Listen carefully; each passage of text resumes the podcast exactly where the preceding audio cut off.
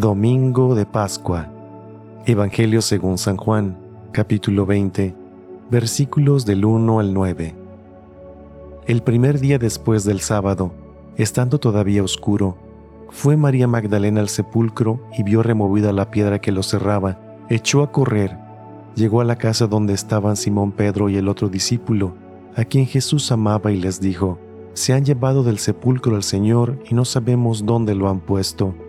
Salieron Pedro y el otro discípulo camino del sepulcro. Los dos iban corriendo juntos, pero el otro discípulo corrió más a prisa que Pedro y llegó primero al sepulcro, e inclinándose miró los lienzos puestos en el suelo, pero no entró. En eso llegó también Simón Pedro, que lo venía siguiendo, y entró en el sepulcro. Contempló los lienzos puestos en el suelo y el sudario que había estado sobre la cabeza de Jesús puesto no con los lienzos en el suelo, sino doblado en sitio aparte.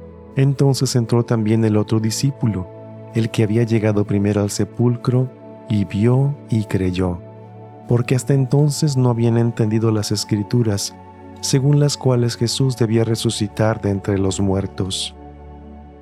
Palabra del Señor.